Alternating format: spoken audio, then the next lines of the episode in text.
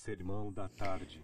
Muito perto de sua morte e ressurreição, Jesus manifestou o propósito de ir a Jerusalém. Mandou então mensageiros adiante de si, e indo eles, entraram numa aldeia de samaritanos para prepararem para Jesus uma pousada. Mas os samaritanos não receberam bem os discípulos, porque o aspecto dos discípulos era como de quem ia exatamente para Jerusalém. E você sabe, samaritanos e judeus não se davam muito bem.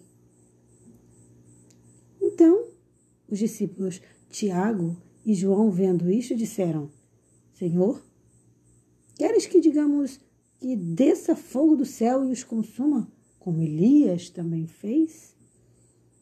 Foi quando Jesus se voltou para eles e os repreendeu, dizendo: Vós não sabeis de que espírito sois? Porque o Filho do Homem não veio para destruir as almas dos homens, mas para salvá-las. Essa passagem se encontra em Lucas capítulo 9, do versículo 51 a 56. E ela traz grandes lições. A primeira grande lição que a gente vê aqui é que, embora aquela aldeia não tenha recebido os discípulos,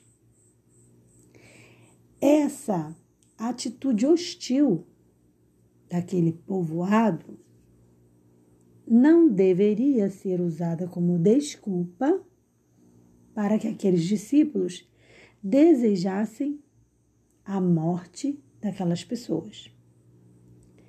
Isso é uma grande lição para a gente, porque muitas das vezes a gente acha que a gente tem que sair orando, pedindo a Deus para destruir todos os nossos inimigos e todos aqueles que se colocam no nosso caminho.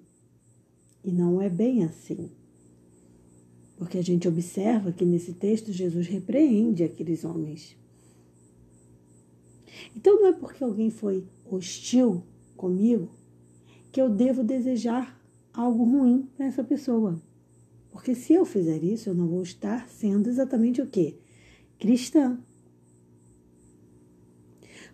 Porque se a gente observar qual foi o real objetivo daqueles discípulos ao colocarem aquela possibilidade para Jesus, a gente vai perceber que nada mais era do que uma, uma que Deus na verdade atendesse às suas reclamações humanas.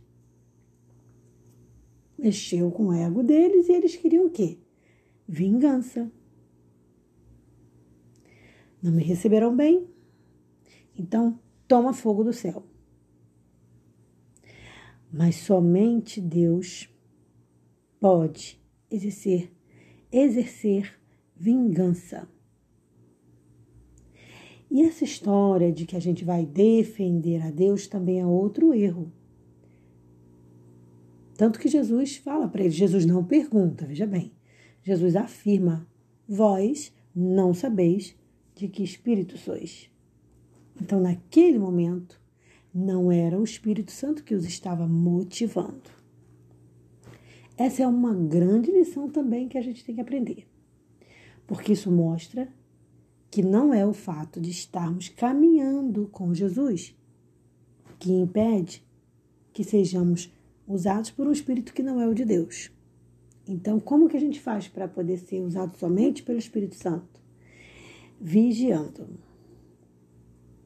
Então, não cabe a nós tomar vingança para defender Jesus, para defender o reino de Deus, para defender a Deus.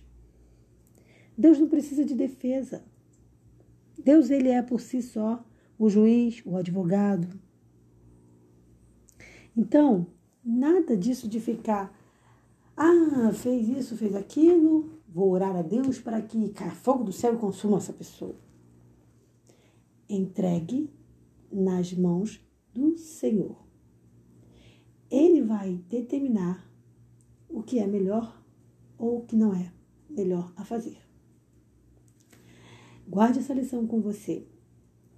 Deus não precisa de defensores. Deus precisa e quer verdadeiros adoradores.